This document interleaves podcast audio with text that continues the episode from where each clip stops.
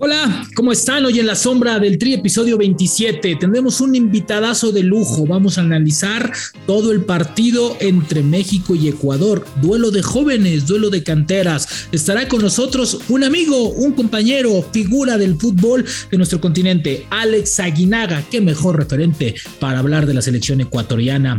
Muchos jóvenes, será el futuro de la selección de Ecuador y de la selección mexicana. Se lo contamos aquí y yo obviamente te tenemos una gran invitación grita gol con Adidas y la Selección Nacional de México. Esto es La Sombra del Tri, un podcast con Rubén Rodríguez, exclusivo de Footbox. Hola, ¿cómo están? Qué gusto saludarles. Episodio 27 de La Sombra de la Selección Mexicana, de La Sombra del Tri, como quieran llamarle. No olviden darle play en cualquier lugar, en cualquier momento, por Spotify, por donde gusten. Hoy vamos a desmenuzar el partido del próximo miércoles. Sí, sí, sí, sí, hay partido el miércoles, aunque no lo crean, hay partido en Charlotte de la Selección Mexicana contra Ecuador. Y hoy tenemos un gran invitado, un amigo, pero antes de presentarlo, quiero recordarles algo. 109 juegos con la Selección Nacional de Ecuador. 23 goles anotados. Debutó en Deportivo Quito. Una historia extraordinaria en Necaxa. Cruz Azul un poquito, Liga de Quito.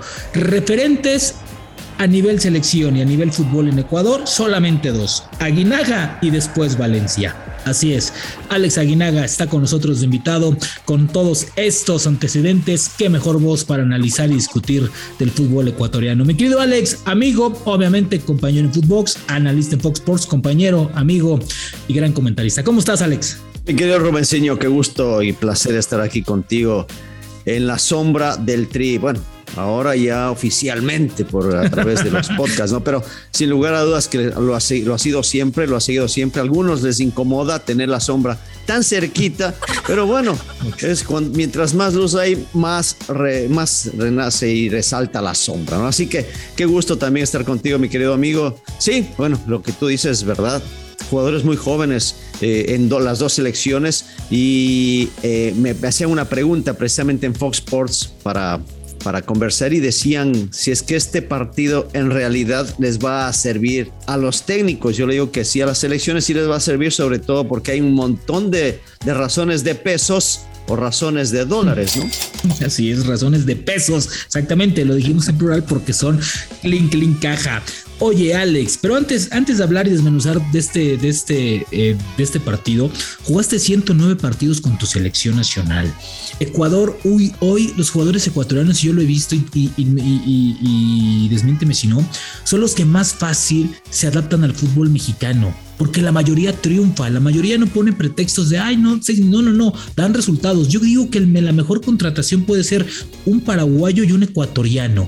¿Por qué se da eso? Porque la mayoría de ecuatorianos son figuras, ¿eh? Te puedo nombrar 20 jugadores de la Liga Mexicana sin ningún problema, Alex. Es correcto, es correcto, Rubén. Eh, hace muchos años, eh, para empezar, antes de lo que yo llegué, llegó Ítalo Estupiñán, que lo recordarán sobre todo los aficionados del América, del Toluca, del Puebla también, que estuvo eh, en, en, estos equipos y que fue un jugador muy fuerte, eh, goleador, batallador. Y después de él vino Torres Garcés en una época quizás con un perfil más bajo que no se acordarán tanto. A los no, en los 89 para adelante, el 90, llegó yo y llegan una camada grande de jugadores, Iván Hurtado, Walter Ayoví, que llegó un poquito más tarde, ya próximo a los, al 2000. Eh, estuvo Ariel Graciani, aunque es argentino, nacionalizado ecuatoriano, estuvo el Team Delgado, y empezaron a llegar figuras, Benítez, figuras del fútbol. Descanse.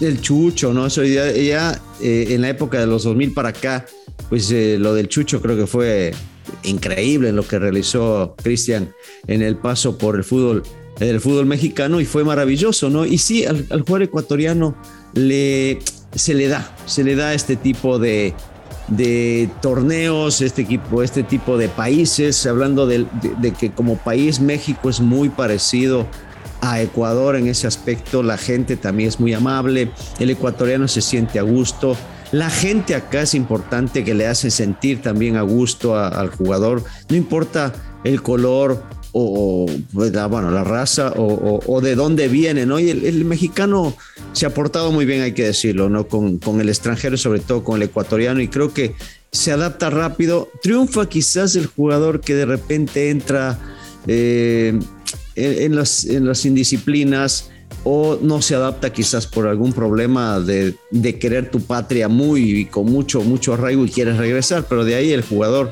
ecuatoriano normalmente triunfa, es un jugador rápido, un jugador fuerte, un jugador potente, un jugador obediente y eso eh, le gusta al director técnico que trabaja aquí en, en México. Oye Alex, para desmenuzar un poquito porque son dos listas llenas de jóvenes, ¿cómo se le hace para estar en 109 partidos y marcar 23 goles, ahora que vamos a hablar de jóvenes, porque todos en Ecuador y algunos en México ven el perfil de Alex Aguinaga como algo aspiracional. Fíjate que fueron 109 durante casi 20 años de carrera en, la selección. Iván Hurtado creo que lleva como 140 y pico de partidos a nivel internacional porque él llegó a una época mucho más adelantada, más avanzada, en donde eh, jugabas por, por año entre 10 y 15 partidos al año. En mi época, si tienes eh, la suerte de jugar, jugarías cuatro o cinco partidos en el año. Era totalmente distinto. Es más, yo creo que a Ecuador no los llamaban ni lo invitaban a jugar ni los vecinos. Eh, y tratamos de ir nosotros a jugar con Colombia, a jugar con Perú, que eran nuestros vecinos cercanos. No, no, no, no, ni siquiera ellos nos invitaban porque Ecuador no era bien visto. Cambia a raíz de lo que se hace en la Copa América del 93, cuando ya Ecuador empieza a tomar un nombre y una, y una posición importante en Sudamérica, eh, empieza a, resaltar la potencia de los jugadores, la calidad de los mismos, y empiezan a salir al fútbol eh, del exterior, ¿no? Y entre ellos, bueno, ya van al fútbol europeo, fue el Flaco Caviedes, eh, fue Clever Chalafo, Agustín Delgado, después lo de Cristian Benítez también, eh, más adelante Luis Antonio Valencia, ¿no? Que hace un papel espectacular. Y, y eso abre las puertas, bueno, Jefferson Montero, que ahora está acá en el Querétaro, abre las puertas para que la gente también empiece a ver en Ecuador como un rival, un rival que no es cómodo para nadie, y que eh, empiezas a, tener más competencia, ya no solamente contra los equipos llamados chicos, entre comillas, que te podían invitar, ¿no? El caso de un Guatemala, quizás un, un Trinidad y Tobago en algún momento, el mismo Honduras cuando andaba también en niveles bajos y esos eran los partidos que, podíamos jugar, ¿no? Y, no eran muy seguidos, eran al contrario esporádicos. Por eso yo me siento muy contento de haber sido el primer jugador en haber llegado a los 100 partidos en Ecuador y después, bueno, ya llegó Capurro y después llegó, Iván y, me pasó como por 40 partidos más, pero es, esa es la historia del fútbol ecuatoriano, ¿no? Un antes y un después de la Copa América y un antes y un después también de lo que fue la calificación al Mundial. Y fíjate que casualmente también para México a nivel conjunto, esa Copa América hay un antes y un después, porque muchos marcamos a esa selección como una de las eh, más competitivas, una de las selecciones de las mejor armadas, con figuras importantes. Alex, metémonos en materia. ¿Qué te pareció la lista de Ecuador y qué te pareció la lista de México? Y a ver, me parece Qué bueno que se llamen jóvenes y creo que Ecuador también, porque aparte Ecuador nos está mostrando en la eliminatoria de veras que está utilizando jóvenes y jóvenes de calidad, no jóvenes que, que, están triunfando a nivel selección y que probablemente lo hagan en el fútbol europeo. Ahora, pero en México y conoces si estás muy empapado del fútbol mexicano, ojalá y esta sea una herramienta constante pero me parece que hoy son más salvavidas para sacar el partido que la posibilidad inminente de que uno u otro puedan tener un proceso mundialista con Gerardo Martino. ¿Estamos de acuerdo en eso o estoy equivocado? No, no, no, no, para nada. Y de Ecuador también, ¿eh? No, no hay que perderle el hilo de los jugadores que normalmente ha convocado el profesor Gustavo Alfaro. Hay muchos jugadores que no, que no han sido como que inclusive en esta lista. Eh, hay jugadores de, de, Melec, por ejemplo, que, que no, no, los veo aquí. Eh, en el caso de Romario Caicedo, un jugador lateral por derecha. Yo no sé si a la final, como no es fecha FIFA, no le prestaron o no le quisieron prestar a este jugador. No lo sé.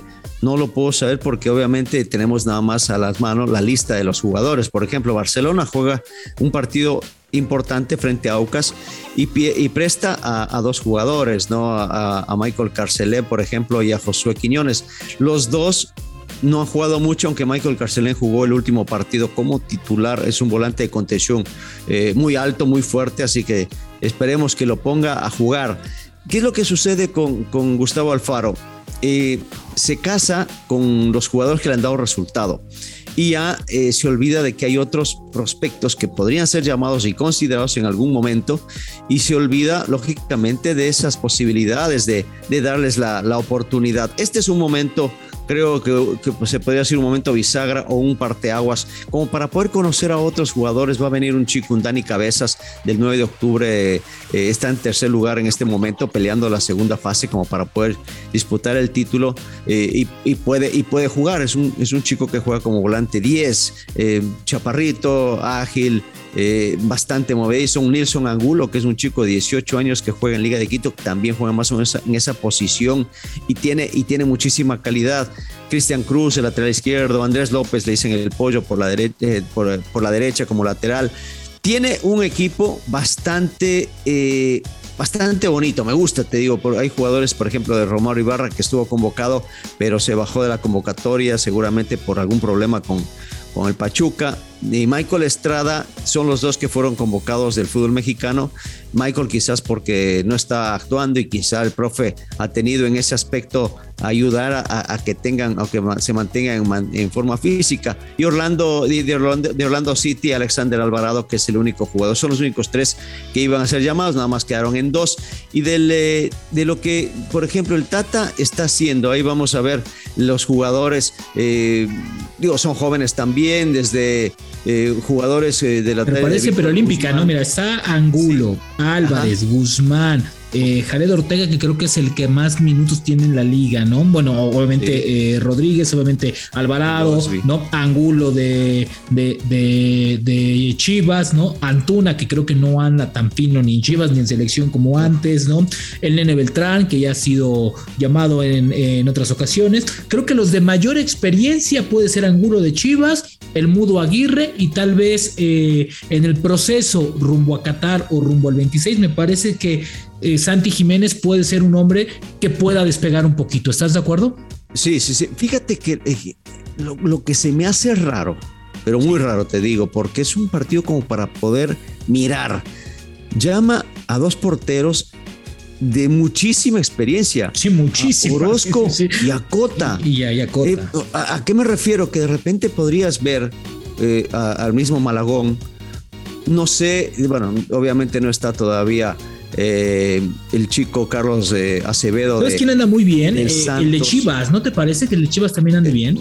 Este Gudiño, podría ser que, Gudiño. anda bastante bien. Sí, o sea, eso te digo, o sea, se, me hizo extraño. Lo digo, lo de Acevedo me entiendo. A mí lo de Malagón me parece fantástico. Pero Malagón, es un portero de mucha calidad. Exacto, y aparte ya tapó en, el, proceso olímpico. Y estamos viendo muchos jóvenes. Sería el momento quizás para también aprovechar, ¿no? Porque, pues, lógicamente, a ver, los, arqueros que llamas son arqueros que eh, prácticamente están de salida. Podrán tener 3, 4 años. Y con, y con ello estará compitiendo Corona, estará compitiendo Ochoa y estará compitiendo igual los mismos Cota y Orozco que van a ser los, los competidores directos. Pero pues es un partido amistoso, por eso llevas a tantos jugadores jóvenes, dales también la oportunidad, pero bueno, ya ese es un tema que lo maneja, lo maneja ahí eh, el Tata, así que Veremos en esta selección joven. A mí me gusta la convocatoria, lo de Sendejas, por ejemplo, en el caso me parece extraordinario. Atraviesa, muy buen nivel, atraviesa el mejor momento de su carrera. Eh, lo de Antuna, quizás para poder ayudarlo y recuperarlo un poco, aunque ha tenido algunos partidos, tiene altos y bajos. Me encanta lo de Beltrán, por ejemplo, que eh, no, le, no, no ha sido tomado muy en cuenta ni siquiera por, por Marcelo Michel. Le funciona y de repente lo saca y pone a Torres. Hay cosas que de repente no, no. Es más, es raro, pero los jugadores de Chivas parece que lucen más o están más tranquilos sin tanta presión en selección. Y tendría que ser al revés, porque eh, en selección juegan mejor a veces, lucen más, son más productivos, son más eficaces para el equipo. Beltrán es un ejemplo de ellos. Sepúlveda también, bueno, que últimamente ha tenido más minutos en Chivas, pero en selección retomó el nivel. Alex, eh, ¿crees que este partido, decías al principio, mm, tal vez no sirva de mucho, no sirva o sirva de nada solamente para llenar el arca? Es un partido muy incómodo como el que tendrán en diciembre, ¿no? Pero para estos jóvenes, esta motivación, a pesar de, a ti tocó ir de 17 años a la selección, es tu primer partido. Me imagino que también tienes que darles algo distinto para motivarlos y seguir, que estén constantes. Digo, tal vez de aquí a Qatar ya falta un año muy complicado, pero tal vez después de Qatar pueda ser esta la base de una selección mexicana, por lo menos 6, 8 jugadores. Y, de la ecuatoriana también, ¿no? también, son muchos, claro, son muchos jugadores jóvenes que van a pelear con otros que también son jóvenes dentro de la selección, pero esto les, les abre una puerta. Eh, viendo la parte deportiva, porque en lo, en lo monetario económico me queda clarísimo que es un ingreso y además una obligación que tenía que presentarse la selección mexicana. Qué bueno que encuentre un rival, encuentra un rival también de peso, que quizás eh, eh, no tendrá a sus mejores jugadores o los que normalmente estaría participando, pero estos chicos que van a jugar tienen calidad, tienen dinamismo, tienen fuerza, que no se confíen, ¿no? Eh, se me hizo raro que también de Pachuca bajaron a, Eric Sánchez, ¿no? Si no me equivoco, también lo bajaron de la selección. O sí, sí, el, otro Romario del Pachuca. Nada, simplemente yo creo que fueron parejos, ni va uno ni va el otro, ¿no? Sí, sí, yo creo que, yo creo que fue así, ¿no? tiene que ver con la situación, yo creo que del equipo, ¿no? Que no anda. No, hombre, pero bueno, si por esas fuera algunos equipos, si por esas fuera algunos equipos no deberían prestar a, a sus jugadores, pero qué, bueno por ellos. O sea, sí hay que, si los vemos en este momento, a mí si me hubieran dicho 18, 19, 20 años, que tengo una oportunidad de ir a jugar un partido en Charlotte contra la selección mexicana, hablando como ecuatoriano, y que eh, tendrías la posibilidad también de que te vean. Ojo, a todos estos chicos ya los, tienen, los, los tienen o los vienen siguiendo ya muchos representantes, empresarios y directivos del fútbol mexicano. Hablo de los ecuatorianos y que eh, en algún momento podrían llegar a jugar en el fútbol mexicano sin problema. Y este es quizás un momentito como para que los vean, hey, aquí estoy, si de repente ya me vieron en el torneo local, ponerte la camiseta te da otro, otro nivel para ponerte la camiseta nacional. Y de los chicos mexicanos también, es decir, aquí estoy.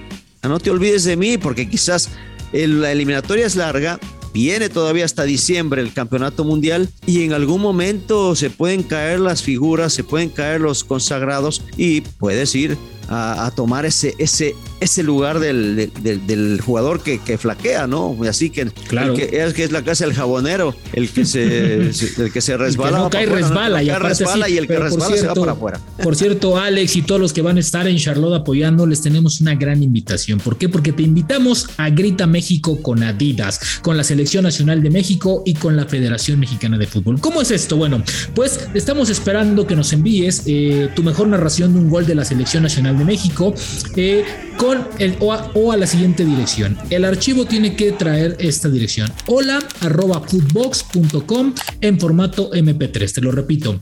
Hola arroba footbox.com en formato MP3. Este correo también debe traer una fotografía por ambos lados de tu credencial del INE y sobre todo la autorización para que en Footbox lo podamos reproducir con fines comerciales y tu voz sea escuchada. Tienes hasta el 31 de octubre a las 11.55. ¿Qué te vas a llevar? Bueno, pues el primer premio que los vamos a entregar, los vamos a conocer aquí en la sombra del tri, es un jersey oficial de la Selección Nacional de México.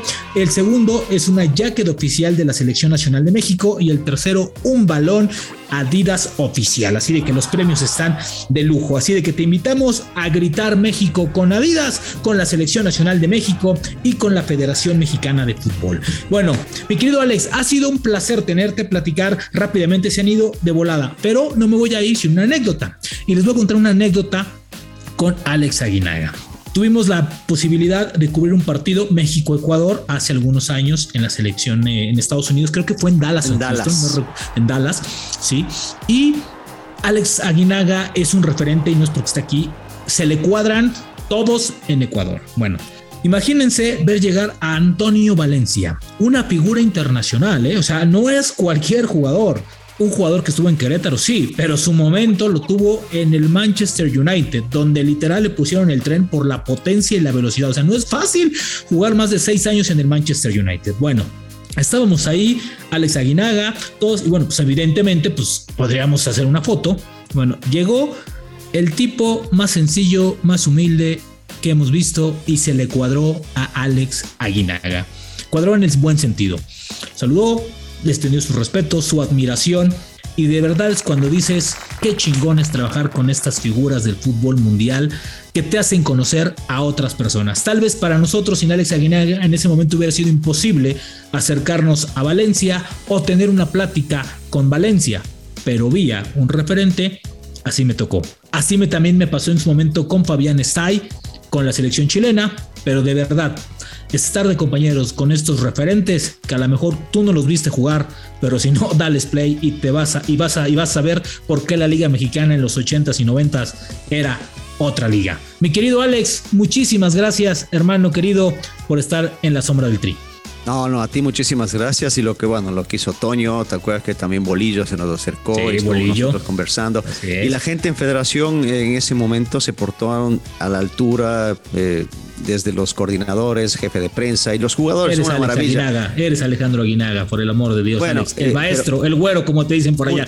Sí, sí, muy agradecido con las atenciones siempre, porque, bueno eh, nos, dimos a conocer gracias también a la selección y uno entregó lo mejor.